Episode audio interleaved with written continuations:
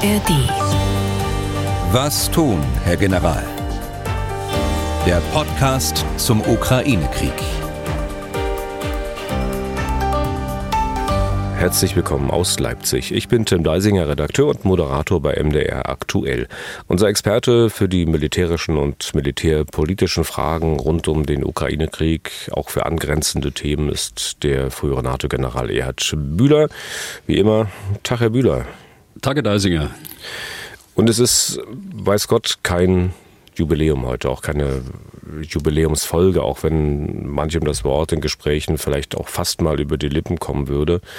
Heute am Samstag, 8. Juli, da wir den Podcast ausspielen, dauert der Krieg, der russische Krieg gegen die Ukraine nun schon 500 Tage und keiner weiß, wie lange er noch dauern wird. Die meisten werden sich wünschen, dass er so schnell wie möglich zu Ende geht und Gott sei Dank ist das noch so und es wäre schön, wenn wir uns vielleicht alle zunächst auch mal an dieser Gemeinsamkeit orientieren können, egal jetzt welches Ende des Krieges man sich genau wünscht. Ein ganz schnelles Ende, egal wo Russen oder Ukrainer militärisch gerade stehen, Hauptsache erstmal vorbei. Oder ein Ende, bei dem die Ukraine den Aggressor Russland letztlich aus dem Land geworfen hat. Wir bemühen uns in diesem Podcast jedenfalls, diese Position nicht gegeneinander auszuspielen oder antreten zu lassen, sondern sachlich über sie zu reden, auch wenn es emotional nicht immer ganz einfach sein sollte. Das Leid ist in der Ukraine und im Wesentlichen nicht hier bei uns. Aufzeichnung dieses Podcasts aus Termingründen, das der Transparenz halber gesagt, schon am Mittwoch, 5. Juli. Den Rest der Woche können wir beide nicht, deswegen heute auch nichts konkret zur aktuellen Lage. Herr Bühler, wir wollen heute mal ein paar mehr Hörerfragen beantworten, aber auch über diese 500 Tage reden, die auch Sie natürlich, nicht zuletzt wegen dieses Podcasts, sehr intensiv erleben erfahren. Ich will deswegen mal mit einer Frage von Wolfgang Geithner beginnen, eine ganz persönliche Frage. Zitat, ich erlebe Sie, Herr Bühler, im Podcast als sehr nüchternen, in Anführungszeichen, Manager des Krieges, der fähig ist, das viele Leid, das Krieg bedeutet, auszublenden und sich auf eine Metaebene zu begeben, in der das Menschliche kaum mehr eine Rolle spielt. Ich frage mich, wie man das schafft. Gibt es im Rahmen einer Offiziersausbildung Kurse, die die Menschen davor schützen, traumatisiert zu werden? Wie erleben Sie selbst die menschliche Ebene? Diese Frage stellt sich mir erst recht, weil ich Sie keinesfalls als kriegsgeilen Militaristen erlebe, sondern als einen Menschen, der sehr differenziert und auch auf hoher intellektueller Ebene auf den Krieg schaut. Es ist mir klar, dass das eine sehr persönliche Frage ist und hätte großes Verständnis, würde ich keine Antwort darauf erhalten. Zitat Ende. Also es wird ja klar, wie Herr Geithner es gemeint hat, äh, aber dass Sie auf äh, einer Ebene denken und reden können, auf der das Menschliche kaum mehr eine Rolle spielt, äh, das kann ich mir jetzt überhaupt nicht vorstellen. Ja, das ist natürlich sicher so, auch wenn ich äh, einräume, dass zuweilen der Eindruck entstehen mag, äh, den Herr Geithner hat, ähm, insbesondere wenn wir über Waffentechnik sprechen, über Strategie und Taktik im Krieg, wenn wir versuchen, das zu erklären. Aber man kann das menschliche Leid, die Grausamkeit des Krieges äh, nicht ausblenden. Äh, ein Krieg, bei dem tagtäglich hunderte Menschen ihr Leben lassen oder schwer verletzt werden. Und es darf uns natürlich nicht gleichgültig lassen, und das tut es auch nicht, wenn wie in diesem Krieg äh, Menschenwürde und Menschenrechte tagtäglich mit Füßen getreten werden. Aber zur Frage von Herrn Geithner nochmal speziell. Äh, ja, nicht nur in der Offizierausbildung, äh, sondern alle Soldaten müssen sich mit Krieg, Tod und Verwundung auseinandersetzen. Insbesondere in den Einsätzen in Afghanistan, auf dem Balkan und in Afrika mussten Tod und Verwundung, aber auch das äh, Kriegselend, äh, die Not der Zivilbevölkerung, der Flüchtlinge in äh, vielen Truppenteilen erlebt werden. Aber da geht es dem Militär nicht anders als der Polizei und den zivilen Rettungskräften, die ja zuweilen auch mit den Folgen schwerster Verbrechen oder auch Unfälle konfrontiert sind und dennoch handlungsfähig bleiben müssen. Also die Bundeswehr hat äh, Programme, wie angedeutet von Herrn Geithner. Sie wird dabei auf der Truppenebene unterstützt äh, durch die Militärseelsorge, die hier eine wichtige Funktion hat, äh, durch Truppenpsychologen äh, in den einzelnen Verbänden, aber auch äh, durch das äh, Zentrum für innere Führung in Koblenz, das da eine große Rolle spielt, unterstützt. Ja, 500 Tage Krieg aktuell mitten in Europa. Als Sie pensioniert wurden, Herr Bühler, war das doch sicherlich auch außerhalb Ihrer Vorstellungskraft, könnte ich mir denken. Also ich bin, wie Sie wissen, vor drei Jahren äh, pensioniert worden, fast auf den Tag genau. Außerhalb der Vorstellungskraft äh, ja und nein, würde ich sagen. Auf der einen Seite entwickeln Sie ja in 44 Dienstjahren in den Streitkräften eine Vorstellung von dem, was Krieg ist und wie er geführt wird. Sie müssen es ja wissen und sie müssen es ja tun, um den Auftrag, unser Land und äh, unsere Bündnispartner zu verteidigen, im Kriegsfall dann auch ausführen zu können. Der zweite Punkt, den ich hier sagen möchte, ist, dass äh, uns eigentlich seit 2014 klar war, dass ein Szenario, dass in Europa ein Land seinen Nachbarn überfällt, nicht undenkbar ist äh, und äh, dort eine Bedrohung auch für unsere Sicherheit aufwächst. Insofern sage ich ja schon häufiger hier in diesem Podcast, dass die Zeitenwende für uns in der Bundeswehr bereits 2014 begonnen hat. Aber dennoch, äh, jetzt kommt die andere Seite, es fällt natürlich schwer zu begreifen, dass Putin und sein Regime in Europa einen solchen Krieg äh, entfesselt hat. Nach all den Kriegen in der Geschichte Europas hätte man ja auch gut glauben können, dass das nicht mehr möglich ist. Und das haben einige ja auch getan. Was haben denn die Russen in diesen 500 Tagen Krieg äh, bisher erreicht? Von den Zielen, mit denen sie in den Krieg gezogen sind, doch sicherlich nichts. Also Putin hat die äh, Kriegsziele im Februar 2022 ja äh, selbst genannt. Erstens die Denazifizierung der Ukraine, äh, zweitens die Demilitarisierung und drittens äh, die Mitgliedschaft der Ukraine in der NATO zu verhindern. Also diese politischen Kriegsziele sind seither von ihm und anderen mehrfach bestätigt worden und äh, sind unverändert über die gesamte Kriegsdauer jetzt äh, dieser 500 Tage. Von den russischen Kriegsherren hat sie einzig äh, öffentlich äh, Prigozhin neulich äh, in Frage gestellt, äh, nach seinem bewaffneten Aufstand oder wie auch immer man das nennen mag erreicht. Und jetzt zu Ihrer Frage hat äh, Russland bisher nichts davon. Einzig, dass die Mitgliedschaft der Ukraine in der NATO von einigen immer intensiver äh, diskutiert wird. Die anfangs aus den politischen Zielsetzungen abgeleiteten operativen Ziele für die äh, russischen Streitkräfte mussten äh, von den Russen, wie wir es erlebt haben, nach massiven Fehleinschätzungen und Fehlentscheidungen zu Beginn des Krieges immer weiter äh, verkürzt werden, verkleinert werden. Aber auch hier steht man im Grunde dort, wo man am Anfang des Krieges stand. Einzige Ausnahme sind Teile der Region Zaporizhia und Cherson, also die Landbrücke zur Krim. Dafür hat man weite Teile der Ost- und Südukraine verwüstet äh, und ist äh, für den Tod und Verwundung wahrscheinlich Hunderttausender Menschen auf beiden Seiten verantwortlich. Wenn wir mal dieses eine Kriegsziel, das dritte, glaube ich, war das, das Sie genannt hatten, mal rausnehmen, also Verhinderung NATO-Mitgliedschaft der Ukraine.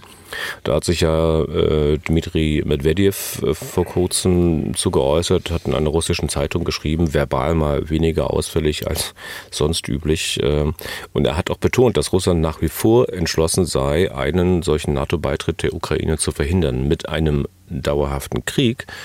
Herr Bühler, schafft man das doch aber nach den aktuellen NATO-Beitrittsregeln sicher auch, oder?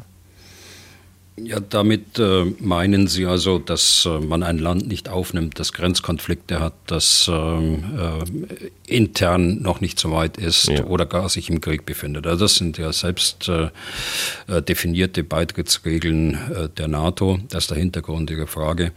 Also der von der Ukraine gewünschte und in einem demokratisch legitimierten Prozess als Staatsziel in die Verfassung aufgenommene äh, Wunsch nach NATO-Beitritt äh, stand ja äh, 2022 überhaupt nicht zur Debatte. Äh, bereits seit 2014 war die Ukraine ja in bewaffneten Auseinandersetzungen mit Separatisten und der russischen Armee. Die Krim war äh, völkerrechtswidrig nach einem verdeckten Einsatz, äh, nach einer verdeckten Besetzung äh, durch die russische Armee annektiert worden. Also die Beitrittskriterien waren ja, wenn man so will, äh, bereits im Jahr 2014 nicht mehr gegeben. Aber es äh, hat ja auch ein Zeitfenster gegeben im März, als ähm, äh, der ukrainische Präsident öffentlich darüber nachdachte, dieses äh, Ziel in der Verfassung rauszunehmen, im Gegenzug äh, für eine Beendigung des Krieges und den Rückzug der, der Russen, russischen Armee. Dazu ist es nicht gekommen. Aber wenn man dieses Ziel weiter verfolgt, äh, dann heißt das doch für die Russen einfach nur den Konflikt am Köcheln zu halten. Und wenn das so ist, dann äh, ja, weiß ich nicht, worauf wir uns dann in den nächsten Jahren einstellen müssen. Ja, also das ist ja auch der Punkt, dass Russland eigentlich Zeit hat, äh, mehr Zeit hat als die Ukraine. Die Ukraine hat aus unterschiedlichsten Gründen diese Zeit nicht. Das hängt mit Ressourcen zusammen, das hängt auch mit der äh, geopolitischen Lage insgesamt zusammen. Äh, Russland hat da mehr Zeit, hat auch mehr Ressourcen und kann das natürlich am Köcheln lassen. Medvedev, da will ich noch kurz bleiben, hat doch äh, auf gewisse Weise auch äh, sogar recht. Also wenn er in diesem Artikel schreibt, dass es hier äh, um eine totale Konfrontation, das war ein Zitat, äh, zwischen Russland und dem kollektiven Westen geht. Eine Konfrontation, für die sich Russland die Ukraine ausgesucht hat. Und die aber möglicherweise erstmal gar nicht so gedacht war. Ne? Also wenn wir an die Anfangszeit äh, zurückschauen des Krieges, weil man ja meinte, man könne mit der Ukraine militärisch machen, was man will. Also nein, ich glaube, er hat nicht recht. Die NATO stellte zu keinem Zeitpunkt eine Bedrohung für Russland dar. Und ähm, die russische Führung weiß das auch und das russische Militär insbesondere weiß das auch. Äh, das haben wir mehrfach auch besprochen hier in diesem Podcast. Ein Punkt ist, äh, die äh, Nordatlantische Allianz ist eine Allianz von 31 Demokratien, die alle zustimmen müssten, um eine solche Bedrohung zu entwickeln oder gar das in militärische Aktionen äh, dann zum Ausdruck zu bringen.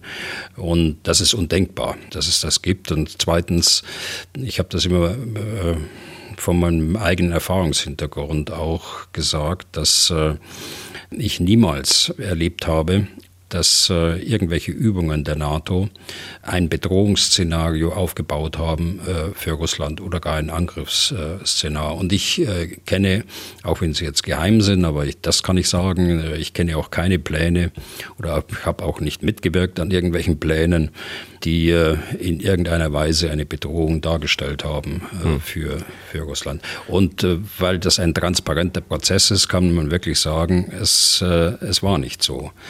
Aber nochmal zurück zu Ihrer Frage. Das war sicher anfangs nicht so geplant, die Operation, die Spezialoperation, wie sie von Putin genannt hat. Aber jetzt äh, ist es in der Tat so, dass der Westen geschlossener denn je ist, äh, die Ukraine in ihrem Überlebenskampf äh, zu unterstützen. Es ist also so, dass die Konfrontation mit der NATO, die Medvedev ja hier meint, äh, seit äh, den ersten Misserfolgen der russischen Armee immer mehr als Rechtfertigung äh, für den Krieg in der internen Kommunikation in Russland herangezogen worden ist. Das muss man im Auge behalten. Ich hatte ihn auch nicht so verstanden, dass er da geäußert hat, dass die NATO Russland bedroht. Das mag er denken und das mag er auch oft gesagt haben, aber in diesem Artikel totale Konfrontationen zwischen Russland und dem kollektiven Westen hatte ich ihn so verstanden, dass er nur einen aktuellen Ist-Zustand beschreibt beschreibt, äh, den Sie ja im Prinzip auch gerade beschrieben haben, äh, am Schluss Ihrer Antwort äh, und die man am Anfang nicht wollte oder möglicherweise gedacht hat, irgendwie so weit wird es schon nicht kommen, weil wir die Ukraine überrennen können, aber es ist halt anders gekommen. Ne? Ja, aber das ist äh, keine Konfrontation, wie sie äh, von Russland ausgeht, äh, sondern das ist eine, eine Abwehrfunktion, die hier jetzt eine Rolle spielt. Das ist eine Abschreckungsfunktion auch nicht weiter für, für Putin nicht weiter zu gehen, als er bisher gegangen ist. Und das ist eine Unterstützungsfunktion ja. Für die Ukraine, um ihre Selbstverteidigung nachkommen zu können. Wenn wir auf diese erste Phase des Krieges noch mal ganz kurz kommen, da hat man die Lage offenbar völlig falsch eingeschätzt und dachte, man könne da irgendwie die Regierung in der Ukraine absetzen, sie ersetzen durch genehme Politiker. Ne? Ja, also äh, die erste Phase, glaube ich, äh, des Krieges äh, ist gekennzeichnet, wie es gerade schon sagte, durch eine, eine Summe von Fehleinschätzungen und äh, Fehlentscheidungen. Zunächst vielleicht zu den Fehleinschätzungen, die Unterschätzung der politischen und der militärischen Führung der Ukraine, die Unterschätzung des Zusammenhalts und des Widerstandswillens der ukrainischen Gesellschaft, die Unterschätzung der Fähigkeiten der ukrainischen Armee die Unterschätzung der Einigkeit und der äh, Unterstützungsbereitschaft der westlichen Staaten und möglicherweise auch die Überschätzung der Hilfsbereitschaft äh, der ehemaligen sowjetischen Republiken also Belarus, Kasachstan, Tadschikistan, um nur einige zu nennen und dann natürlich auch äh, China. Und bei den Fehlentscheidungen äh, würde ich, da gibt es eine ganze Menge, äh, aber da würde ich herausheben, die Vorbereitung dieser Spezialoperation im kleinsten Kreis um Putin herum, was dann zur Unkenntnis der russischen Truppe über die, die Lage und den eigentlichen Auftrag geführt hat die äh, wenig sichtbare und nicht vorhandene, muss ich eher sagen, einheitliche Führung äh, der äh, Kräfte dieser Spezialoperation, also unterschiedliche Kriegsherren mit eigenen Truppen, Kadyrov, Prigozhin, kein gemeinsamer Oberbefehl vor Ort, jedenfalls zunächst äh, viele Monate lang keine Koordinierung der Land-, Luft- und Seestreitkräfte, zwar mehr bei den militärischen Maßnahmen und dann natürlich eine völlig unzureichende äh, logistische und sanitätsdienstliche, auch personelle äh, Vorbereitung des ganzen Unternehmens. Und als man dann merkte, man kommt nicht weiter, hat man aber nicht gesagt, okay, wir haben es versucht, wir haben es nicht geschafft, wir ziehen uns zurück. Stattdessen hat man nach anderen operativen Wegen gesucht, die äh, strategischen Ziele, die man verkündet hat oder sich äh, gesetzt hat, äh, zu erreichen. Also man hat das in erster Linie durch Verkürzung der Front äh, gemacht, also die operativen Ziele abgeändert, äh, die Truppen aus dem Norden zurückgezogen, den Schwerpunkt äh, in den Bereich des eigentlichen Donbass äh, äh, gelegt und äh, versucht, die Landbrücke zu halten. Und äh, das Ganze ist nochmal gemacht worden im Herbst, äh, als man dann Cherson aufgeben musste und sich noch mehr konzentriert hat auf den, auf den Donbass. Aber ich glaube, dieser Trend äh, muss nicht in diese eine Richtung äh, nur gehen, der Verkürzung der Zielsetzungen.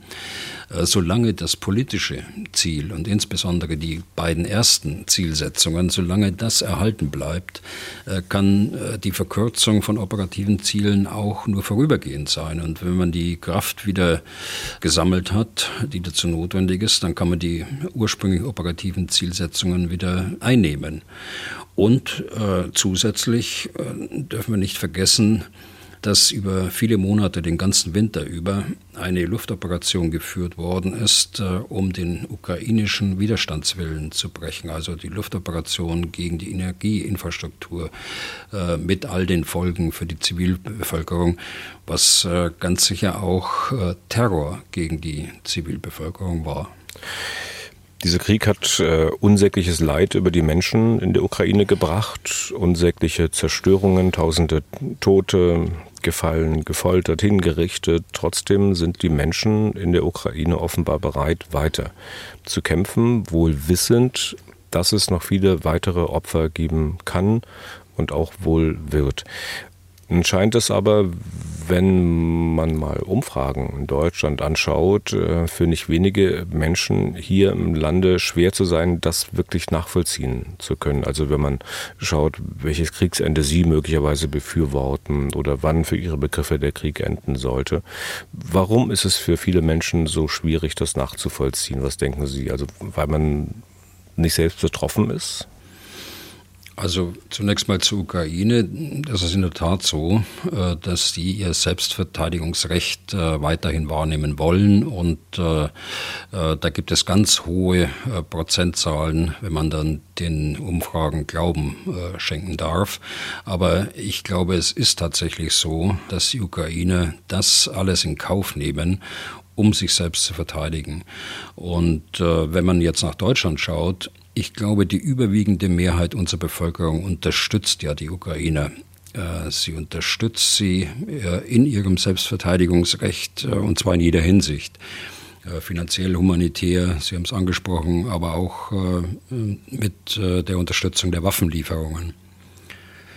Ebenso viele, wie wir beide, glaube ich, auch, wünschen sich Frieden, aber auch hier wiederum äh, die Mehrheit davon einen gerechten Frieden, keinen aufgezwungenen, keinen Frieden um jeden Preis, kein Besatzungsregime, äh, dessen Folgen äh, ja nach dem Rückzug der Russen aus dem Norden der Ukraine offenbar geworden sind. Jetzt überlege ich gerade, ist das nicht ein bisschen, ich sag mal, ich will nicht sagen Schönreden der, der, der Umfragewerte, die man in Deutschland rausbekommt? Also wenn man sieht, dass die Hälfte der Bevölkerung in Deutschland äh, eigentlich nicht dafür ist, ähm, weiter schwere Waffen zu liefern, beziehungsweise gar Flugzeuge äh, zu liefern, äh, muss doch den Leuten auch klar sein, was das Ergebnis dessen ist. Ja, und da wirklich von, ähm, ich sag mal, dieser Art von Unterstützung, von der Sie gerade gesprochen haben, äh, zu reden, ist das nicht ein bisschen ähm, übertrieben? Also ich empfinde das nicht so. Ich empfinde das so, wie ich es gerade äh, gesagt habe, dass es äh, tatsächlich die Mehrheit der Bevölkerung ist, äh, die äh, die Ukraine hier unterstützt. Es mag an der Fragestellung liegen, es mag an äh, mangelnder Information äh, liegen über einzelne Waffensysteme, die dann dazu führen, dass so gezielte Nachfragen, sind Sie dafür, dass jetzt auch Flugzeuge geliefert werden, dass die dann mit einem niedrigeren Wert belegt werden als die, die grundsätzliche Bereitschaft der Unterstützung. Aber ich glaube, wenn man die Informationen dann hat, was kann ein Flugzeug leisten, was kann es nicht leisten, ein Flugzeug ist auch keine, keine Wunderwaffe, wie wir es mehrfach herausgestellt haben, dann äh, würden solche Prozentzahlen dann auch anders aussehen. Aber die Menschen erleben ja auch, wie der Westen äh, die Ukraine unterstützt, also finanziell hatten Sie angesprochen, humanitär, aber eben auch mit den vielen Waffen, aktuell mit Waffen, die viele vor einem Jahr noch ausgeschlossen hatten. Bald sind es dann womöglich westliche Kampfflugzeuge. Die Entscheidungsfindungen aber, das haben wir alle erlebt, die sind alle sehr schleppend gewesen. Warum eigentlich? Warum klafft zwischen den Worten, wir unterstützen die Ukraine mit allem, was sie braucht, und den Taten eigentlich so eine große Lücke. Also von der Menge der gelieferten Waffen, aber auf jeden Fall zeitlich gesehen. Es dauert alles lange.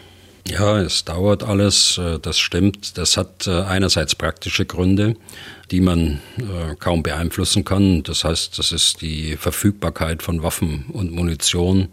Und damit ist es ja allein nicht getan, wie wir ja wissen. Es gehört immer Ausbildung dazu, es gehört Logistik im weitesten Sinne dazu.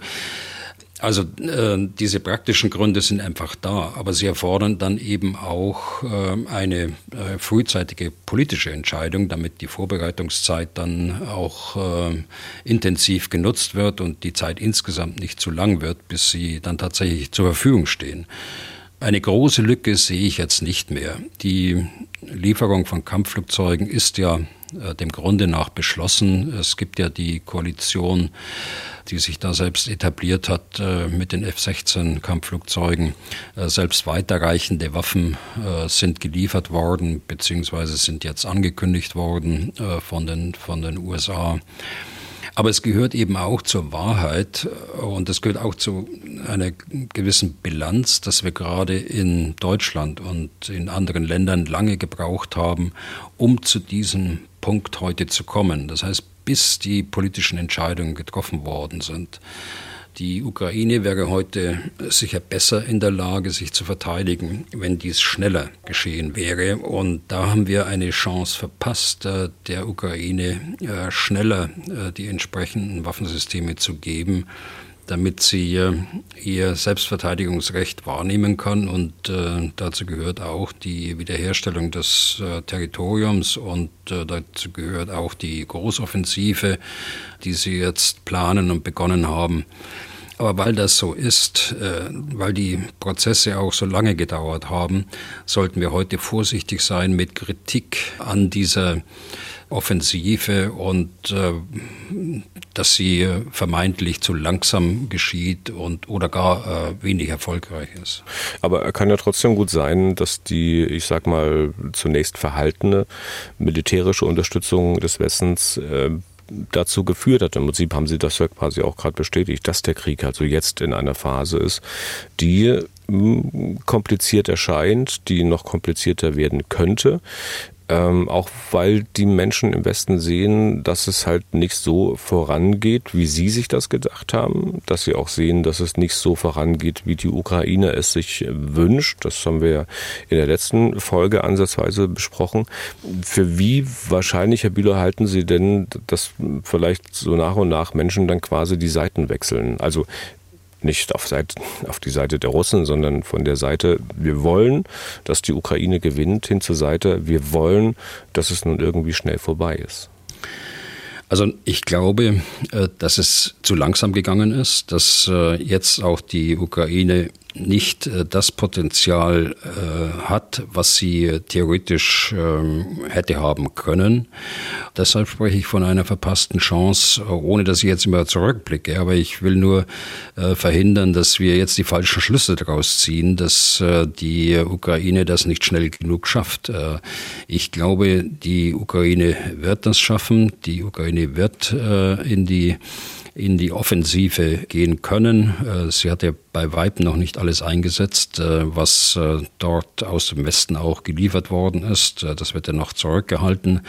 Ich glaube, wir sollten akzeptieren, dass die Ukraine langsam und schrittweise vorgeht, nachdem die ersten Tage ja doch erhebliche Verluste gefordert haben dass sie jetzt vorsichtiger vorgehen, dass sie ein Stück weit sich äh, umgestellt haben in ihrer, in ihrer ersten Phase der Offensive. Und äh, wir sollten da keinen Druck aufbauen, äh, in der Politik sowieso nicht, äh, beim Militär auch nicht und auch bei all denen, die die Ereignisse kommentieren. Ist denn jetzt schon Zeit äh, nach 500 Tagen, äh, dass man sagt, okay, wir können diese und jene Lehren aus diesem Krieg ziehen? Also ich glaube, und ich hatte es gerade ja äh, erwähnt, dass äh, eigentlich ständig Lehren äh, gezogen werden, insbesondere militärisch, aber auch äh, politisch, und das eigene Handeln dort angepasst wird. Also es ist ein permanenter Prozess. Und dann äh, sind da natürlich, und das meinen Sie wahrscheinlich, äh, eher langfristig Lehren zu ziehen.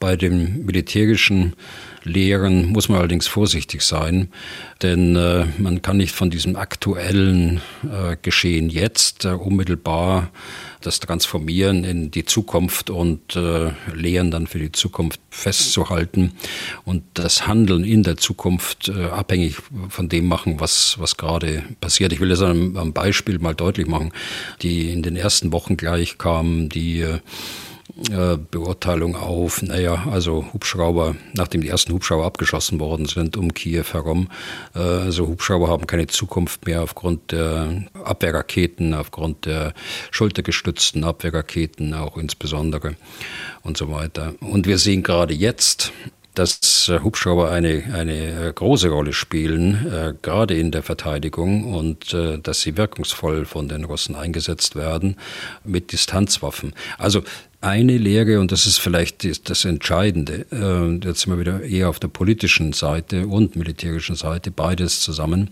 äh, würde ich schon heute äh, ziehen wollen. Und das bestärkt mich eigentlich. Eine Demokratie muss wehrhaft sein und bleiben. Und die Sicherheitslage die mag äh, gut sein, äh, äh, eine Zeit lang. Das sollte uns aber nicht verführen, dass wir die äußere Sicherheit äh, vernachlässigen. Wir müssen bestimmte Potenziale behalten, damit unsere Demokratie auch äh, wehrhaft ist. Ich nehme immer auch die Schweiz, äh, wir haben ja viele Zuhörer in der Schweiz, ähm, als Beispiel. die Schweiz wird äußerlich von niemandem bedroht. dennoch hält die Schweiz seit Jahrhunderten eine starke Armee vor, vor, damit es eben auch so bleibt, äh, wie es äh, heute ist. Okay. Das also vielleicht mal zu diesen 500 Tagen Krieg mittlerweile in der Ukraine. Wir wollen die restliche Zeit dieser heutigen Podcast-Folge mal nutzen, um weitere Fragen von Hörerinnen und Hörern zu beantworten. Zunächst mal ihr allgemeine Dinge. Blick auch aufs größere Ganze, aber es geht auch um Strategie und Taktik. Äh, ähm, die nächste Frage hätten wir da sicher auch bei diesem 500-Tage-Thema unterbringen können. Konrad Sternberg, der hat äh, eine Folge des Podcasts in Erinnerung, in der es um drei Szenarien ging. Ganz vereinfacht gesagt, äh, Russland gewinnt, Ukraine gewinnt oder es gibt einen langen Krieg. Und den langen Krieg hatten Sie, Herr Bühler wohl damals schon geahnt. Das schreibt auch Herr Sternberg.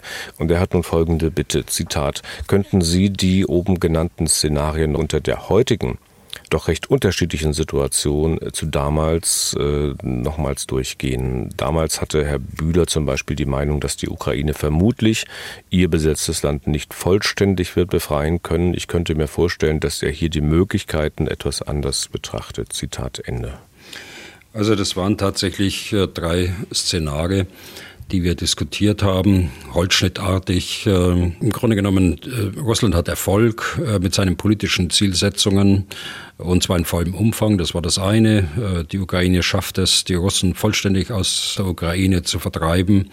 Und das dritte war, was Herr Sternberg bezeichnet als, ähm, als äh, langen Krieg, wobei die anderen beiden äh, Szenarien natürlich auch lange Zeit dauern könnten. Also das dritte war, die Ukraine äh, schafft es teilweise und der Konflikt dauert an oder der heiße Krieg dauert an über eine lange Zeit. Also wenn ich das erste anschaue, äh, ist es unwahrscheinlich, äh, dass Russland Erfolg mit seiner politischen Zielsetzung hat. Es ist sogar unwahrscheinlich, dass äh, sie in vollem Umfang die operativen Ziele, die sie damals formuliert haben, heute werden umsetzen können. Es ist möglich, dass sie es wieder versuchen, aber ich würde auch sagen, das ist unwahrscheinlich. Äh, die Ukraine schafft es, die Russen aus der Ukraine zu vertreiben.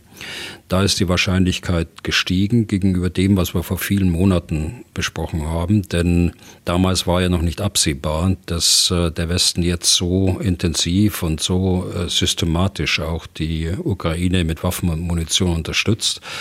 Also von daher ist die Wahrscheinlichkeit hier äh, höher geworden.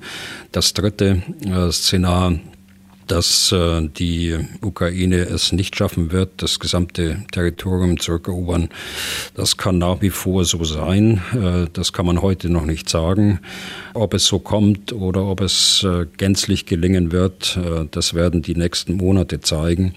Auf jeden Fall hätte dieses äh, Szenar den Nachteil, dass der Konflikt immer noch länger wird, äh, denn wenn offene Fragen bleiben dort, äh, wenn Territorium besetzt äh, bleibt äh, und wenn es keinen gerechten Frieden gibt, wenn es keinen Friedensabschluss gibt, der auch die Situation in diesen besetzten Gebieten oder nach wie vor besetzten Gebieten regelt, dann äh, wird dieser äh, Konflikt äh, über viele, viele Jahre äh, weiterlaufen und äh, von Zeit zu Zeit in heiße äh, Phasen eintreten, in bewaffnete Auseinandersetzungen eintreten. So würde ich das heute sehen.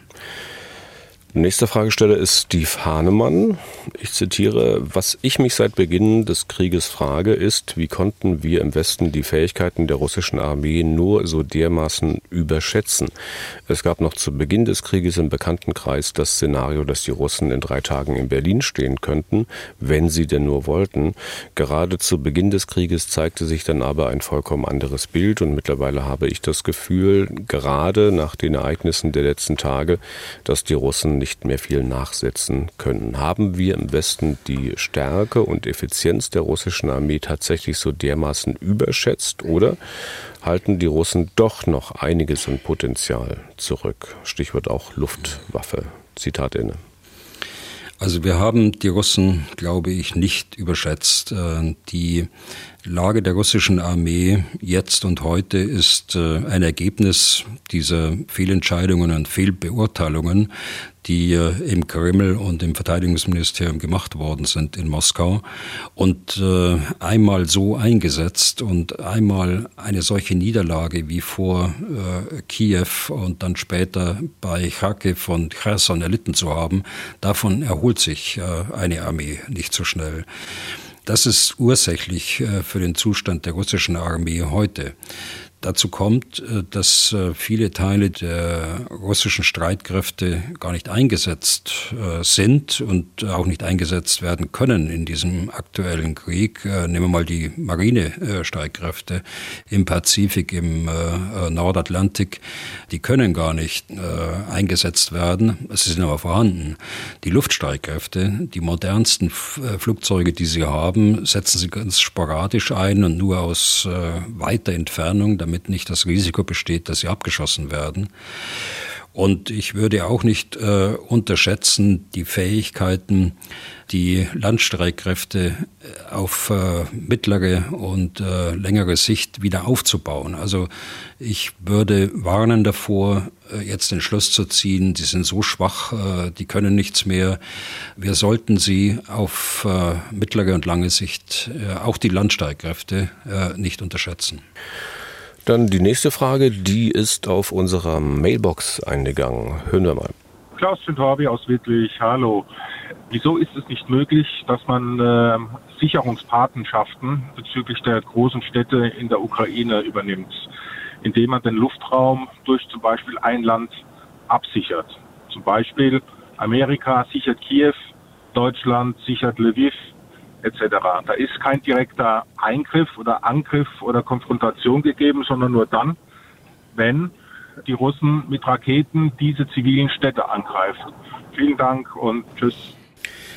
Also äh, solche Sicherungspatenschaften, wie Sie es nennen, die äh, sind allenfalls nach meinem Dafürhalten denkbar nach einem Waffenstillstand und äh, im beidseitigen Einvernehmen. Wenn man das nicht tut, äh, dann müssten sie ja im Grunde genommen, um den Luftraum über Kiew äh, zu schützen, eine Flugverbotszone äh, dort einrichten. Sie müssten sie aber auch durchsetzen. Jetzt sind wir wieder bei der Diskussion, die wir schon vor 16 Monaten geführt haben. Dann müssten sie präsente Kräfte in der Ukraine oder in der Luft über der Ukraine einsetzen.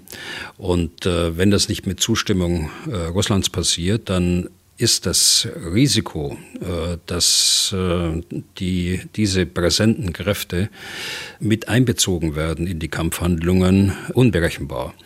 Und diese äh, Frage bringt mich dann zu der Schlussfolgerung, sowas kann man nicht tun. Weder auf der Erde, weder mit Landstreitkräften noch mit Luftstreitkräften. Das kann man maximal tun, wie ich gesagt habe, nach äh, Beendigung der aktuellen Kampfhandlungen zur Absicherung eines äh, Waffenstillstands. Zu den eigentlichen Geschehnissen an der Front gibt es auch immer wieder Fragen, auch weil viele Leute natürlich Drohnenvideos sehen, auf denen man auch Dinge verfolgen kann, die äh, richtig wehtun können. Ernst Heiduk hat uns so ein Video geschickt und schreibt Folgendes, ich zitiere, hier ist offensichtlich zu sehen, wie wirklich alle von dem Schützenpanzer abgesetzten ukrainischen Soldaten in einen Bereich mit Personenminen gelaufen sind und nun schwer verletzt herumliegen. Ein Teil schafft es, kriechend wieder ins Fahrzeug zu kommen, ein Teil wird zurückgelassen. Ich kann mir das nur mit großen Ausbildungsmängeln erklären. Ist das so? Und wenn ja, was ist da schiefgegangen, beziehungsweise was geht da schief? Die Frage von Ernst Heiduk. Ja, das Video ist eins äh, äh dieser äh, Videos, die von Drohnen aufgenommen werden und dann ins Internet eingestellt werden, von beiden Seiten im Übrigen. Und äh, die so die ganze Grausamkeit eines solchen Krieges zeigen. Und ich äh, kann da nicht empfehlen, äh, dort nach solchen Videos äh, zu schauen. Hier äh, habe ich es natürlich getan und äh, schaue mir auch andere an, um einfach ein Bild auch zu haben. Hier war es tatsächlich so, dass ein Panzer irgendwie in äh, eine Minensperre gefahren ist und äh, die Klappe dann hinten aufging und die Soldaten den Panzer verlassen haben. Und sie sind dann auf äh, Personenminen getreten. Also Panzerminen äh, werden ja nicht ausgelöst durch das äh, Gewicht einer, eines, eines Menschen. Also sind das ganz kleine, heimtückische Minen. Und deshalb sind sie zu Recht auch verboten im Völkerrecht, sind geächtet. Und letztlich ist dieses Video auch ein Beweis, dass die Russen Antipersonenminen einsetzen. Das aber nur am Rande. Also in der Bewertung äh, des Ganzen will ich da vorsichtig sein. Äh, da will ich äh, nicht zu schnell sagen, da sind Fehler gemacht worden. Das weiß man nicht, wenn man nicht weiß, was äh, vorher passiert ist, äh, wenn man nicht weiß, wie intensiv dort Aufklärung stattgefunden hat, wo sind eigentlich die Minenfelder, wenn man nicht weiß, wie wie die Ukraine äh, in diesem Abschnitt mit ihrer Artillerie das vorbereitet haben, äh, diesen Angriff. Sie gehen allerdings jetzt äh, heute wesentlich vorsichtiger vor. Das ist zu beobachten. Äh, sie haben diese Verluste, die Sie so um den 8. Äh, Juni herum gehabt haben, nicht mehr gehabt. Also letztlich, ich will Ihrer Frage nicht ausweichen, aber äh, man muss sich das so vorstellen, das ist eine Ausnahmesituation, äh, in der die Soldaten waren. Sie haben verzweifelt versucht, erstmal den Panzer zu verlassen und dann verzweifelt versucht, aus diesem Feld äh, mit den ähm, Antipersonenminen wieder rauszukommen. Also deshalb würde ich da nicht von, von Fehlern sprechen, aber ich äh, spreche von der Grausamkeit eben des Krieges. Die nächste Mail kommt von Sven Brommler. Ich lese mal vor. Wie würde sich der Westen, in Klammern die NATO, verhalten, wenn Belarus von Russland angegriffen, schrägstrich annektiert würde. Putin hat ja bereits in der Vergangenheit entsprechende Ausführungen getätigt, dass auch Belarus zum russischen Imperium gehören sollte, würden die westlichen Staaten bei einem russischen Eingreifen hier auch, wie in der Ukraine, militärische und humanitäre Hilfe leisten? Oder wie würde die offizielle Erklärung lauten, dass der Westen hier nichts unternehmen würde? Wie ist dazu die Einschätzung von General Bühler? Also die ähm, Weißrussen und äh, Russland haben ja seit einigen Jahren einen Staatenbund äh, beschlossen, der aber noch nicht vollständig umgesetzt ist. Also politisch äh, sind sich ja beide Regierungen mindestens äh, sehr nahe. Bei der Bevölkerung in Weißrussland bin ich mir da äh, ziemlich sicher, dass es nicht so ist. Da gibt es eine ganz große Gruppe, die diese, diesen Staatenbund nicht befürworten und auch äh, schon gar nicht befürworten würden, wenn sie dort politisch äh, mit Russland eine Einheit bilden würden. Was den militärischen Aspekt angeht, äh, glaube ich nicht, dass Russland die Kraft hat, äh, äh, sowas zu machen heute. Dass sie äh, Weißrussland militärisch im Grunde genommen besetzen würden, um sich, sich das dann ein, einzuverleiben. dazu haben sie viel zu viele Probleme in der Ukraine. Aber auf mittlere und längere Sicht ist das natürlich nicht auszuschließen, weil es schon so ist, äh, wie Sie schreiben, dass äh, Belarus eigentlich, äh, wie sagen Sie es, zum russischen Imperium gehören sollte. Ja, und die Frage war, wie würde sich der Westen dann verhalten? Naja, äh, also das, das kommt natürlich auf die, auf die Lage im, im Einzelnen an. Ähm, ich habe ja gerade gesagt, militärisch ist es im Wesentlichen auszuschließen, dass äh, Russland das macht. Insofern stellt sich dann die Frage nicht. Und bei einem politischen ähm, Anschluss, äh, den ich ja auch für sehr unwahrscheinlich halte, stellt sich die militärische Frage auch nicht. Das, da stellt sich die Frage, wie man politisch damit umgeht. Das ist aber eine andere Geschichte. So, dann hat uns jemand geschrieben, den wir einfach nur Achim nennen sollen. Ich lese vor. Ich habe mich vor einiger Zeit etwas damit beschäftigt, wie die Ukrainer Zielaufklärung, Zielzuweisung und Feuerleitung betreiben. Auffallend war in diesen Videos, dass die Aufklärung, Zuweisung, Feuerleitung ganz generell erfolgte und dann nach der Zweckmäßigkeit entschieden wurde, welche Waffen eingesetzt werden, also bei einer Javelin, Mörser oder Artillerie und das Ganze mit handelsüblichen mehr oder weniger Hobbydrohnen. Dieses Prinzip hat sich in der Verteidigung auf jeden Fall bewährt. Wer am besten kann, bekommt den Job. Frage, könnte es sein, dass der langsame Vormarsch der Ukraine auch dem Fakt geschuldet ist, dass diese Art der Feuerleitung nicht beliebig schnell nach vorn getragen werden kann? Das ist eine gute Frage. Das ist natürlich in der, in der Verteidigung, äh, sofern es eine stationäre Verteidigung ist, äh, einfacher zu machen. Denn da haben, also wenn man mal äh, Bachmut nimmt, da hatten die die Ukraine Gefechtsstände westlich von, von Bachmut, in denen genau das stattgefunden hat und das auf stationärer Basis über, über lange Zeit. Nun ist man in der Vorwärtsbewegung, nun muss man das äh, mobil haben. Da ist es natürlich schwieriger, äh, je höher auch das Tempo ist. Wir haben das äh, in den westlichen Streitkräften so, dass wir Teams haben, die wir den Kampftruppen äh, mitgeben, also den Panzerkompanien, den äh, Schützenpanzerkompanien. Und diese sitzen auch in gepanzerten Fahrzeugen und können der Kampftruppe folgen und können genau das machen, nämlich dass man Aufklärungsergebnisse unverzüglich dann auch in Wirkung umsetzen kann und äh, dann auch entscheiden kann, welches Mittel nehme ich, um eine bestimmte Wirkung zu erzielen. Also um eine beispielsweise eine feuernde äh, russische äh, Artillerieeinheit äh, auszuschalten. Äh, was, äh, was nehme ich da? Nehme ich Mittel, die in der Luft zur Verfügung stehen, also von Flugzeugen aus, oder nehme ich eigene Artillerie oder nehme ich Mörder Mörser oder was auch immer. Also von daher ist der Eindruck äh, schon richtig, äh, dass es schwieriger ist äh, für die Ukraine, weil sie diese Art von Feuerleitung mobil nicht so haben, wie wir sie haben. Es ist auch richtig, dass sie vorsichtiger vorgehen, langsamer vorgehen und vor allen Dingen versuchen, die Artillerie, die russische Artillerie auszuschalten.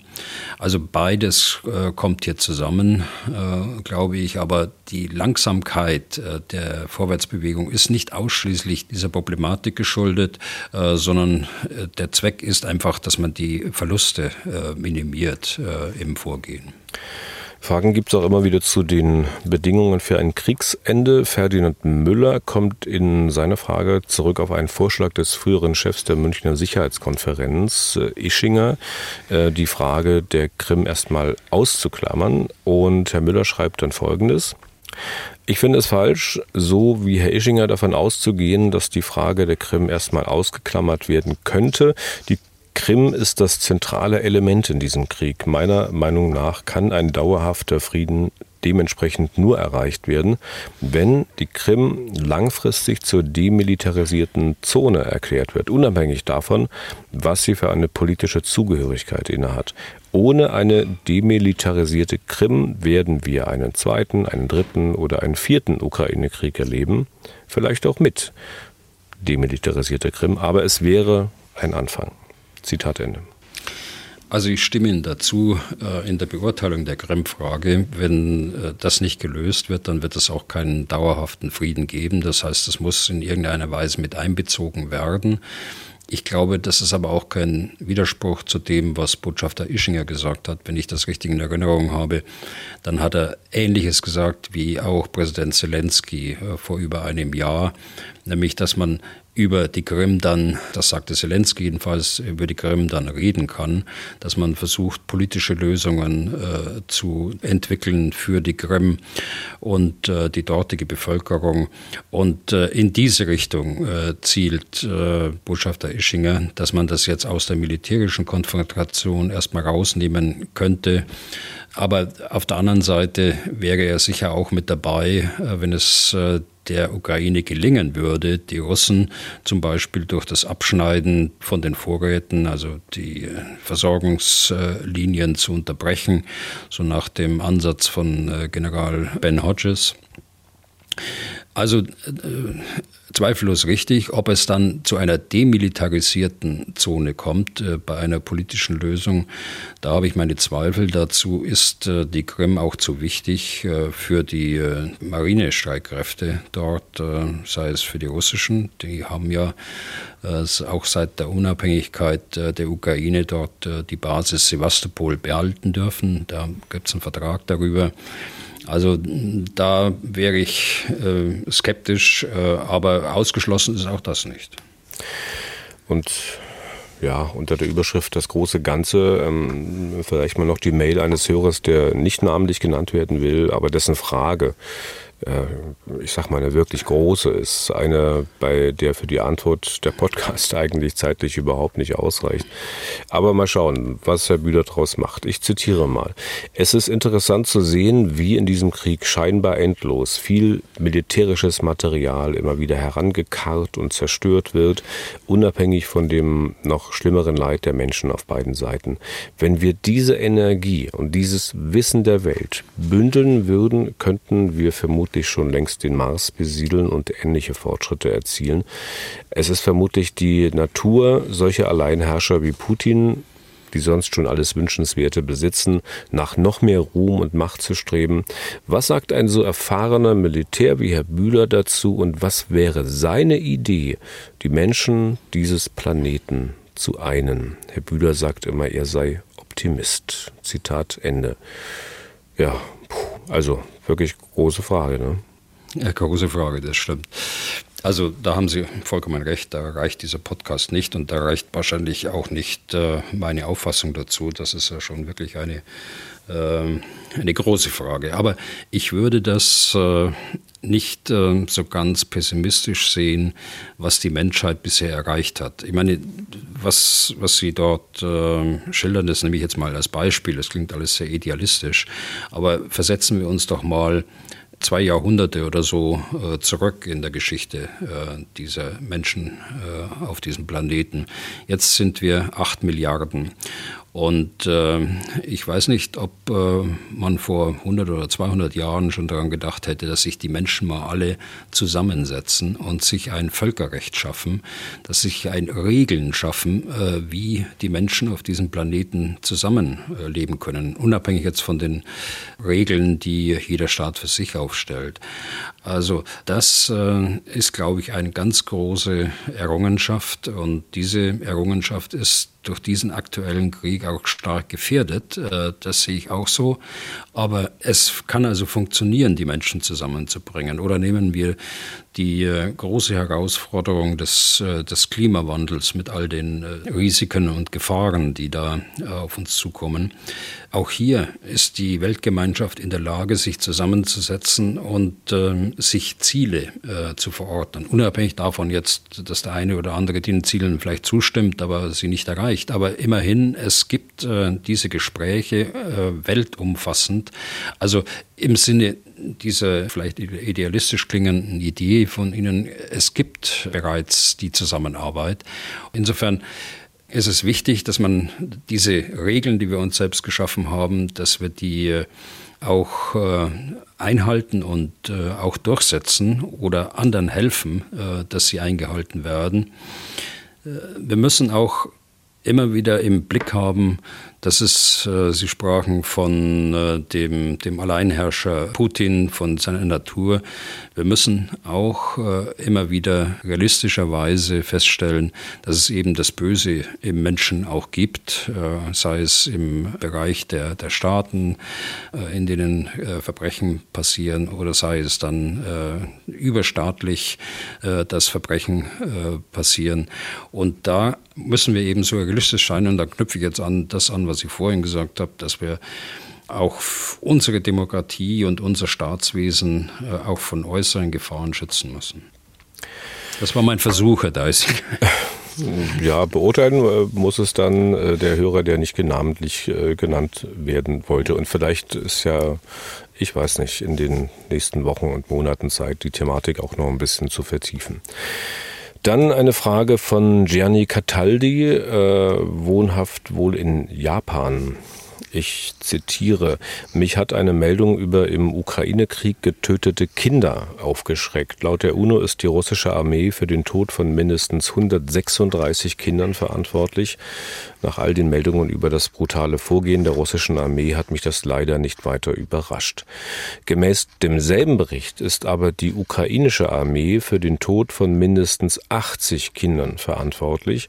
Diese Zahl hat mich schockiert. Ich hatte bisher angenommen, dass die ukrainische Armee viel mehr Rücksicht auf die Zivilbevölkerung nimmt. Immerhin handelt es sich ja um die eigene Bevölkerung. Wie kann es da sein, dass eine vergleichbare Anzahl Kinder durch die russische und ukrainische Armee getötet wurden. Ich würde mich über Ihre Einschätzung freuen. Mit freundlichen Grüßen.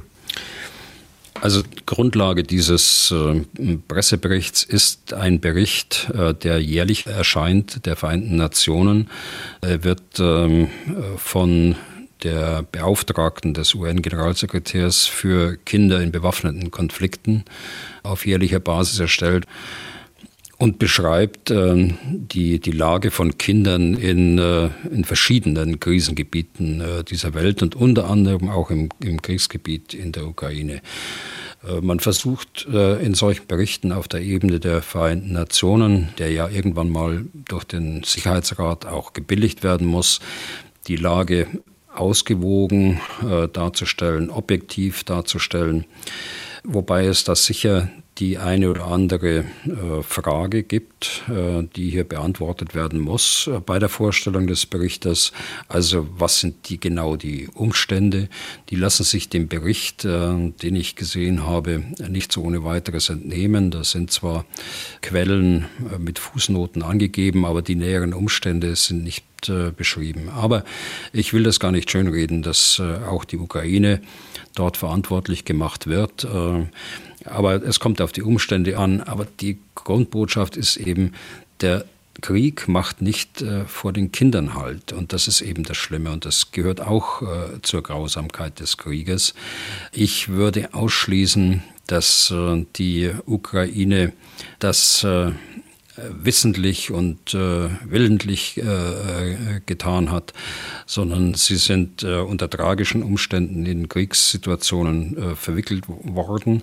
Äh, das trifft sicher auch auf die russische Seite zu in Einzelfällen, aber weniger als bei der Ukraine, denn die Russen haben, wie wir ja gesehen haben, systematisch in der Ukraine Kriegsverbrechen begangen. Sie haben systematisch die Bevölkerung attackiert durch ihre Luftoperationen den ganzen Winter über und jetzt auch im Frühjahr für einen militärischen Zweck, dass die Luftverteidigung geschwächt wird.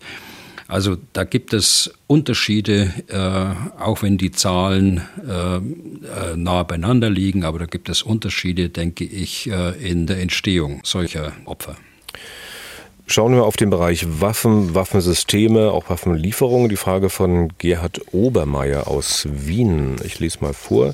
Generell wird ja ständig davon gesprochen, dass die F-16 das perfekte Flugzeug für die Ukraine sei, da sie als eher unkompliziert in der Instandhaltung gilt, aber trotzdem eine gute Basis für westliche Waffensysteme bilde. Jedoch wäre nach diesen Kriterien der schwedische Jazz oder Jazz, ich weiß gar nicht, wie Sie sagen, Herr Bühler, 39 äh, Grippen noch viel besser geeignet, da dieses Flugzeug neben der einfachen Instandhaltung auch den Vorteil hat, Taurus und Meteor verschießen zu können. Also meiner Meinung nach wäre dieses Flugzeug sicher eine sehr brauchbare Alternative für die Ukraine und daher sicher würdig, Teil der Debatte zu sein. Zitat Ende. Da kann ich Ihnen nur zustimmen. Äh, die Gripen ist tatsächlich ein robustes Flugzeug äh, vom, vom Hersteller von, der, von Saab äh, gefertigt in Schweden, das speziell für schwedische Bedürfnisse auch gemacht worden ist, auch in der Instandsetzung, Instandhaltung äh, in der Wartung, also so unkompliziert äh, ist und dadurch äh, auch von den, von den Eigenschaften her äh, durchaus vergleichbar ist mit der F-16. Allerdings ähm, bei der F-16 kommt dazu, dass die Zahl der Nutzerstaaten erheblich größer ist und das ist erheblich mehr äh, Maschinen. Das sind ja vierstellige äh, Zahlen, die hier weltweit im Einsatz sind. Und es kommt dazu, dass ähm, äh, einige Staaten ihre F-16 ausmustern zurzeit, weil sie F-35 nachbestellt haben. Also Norwegen gehört beispielsweise äh, zu diesen Ländern dazu. Das heißt, die Verfügbarkeit von äh, den F-16 ist äh, wesentlich höher.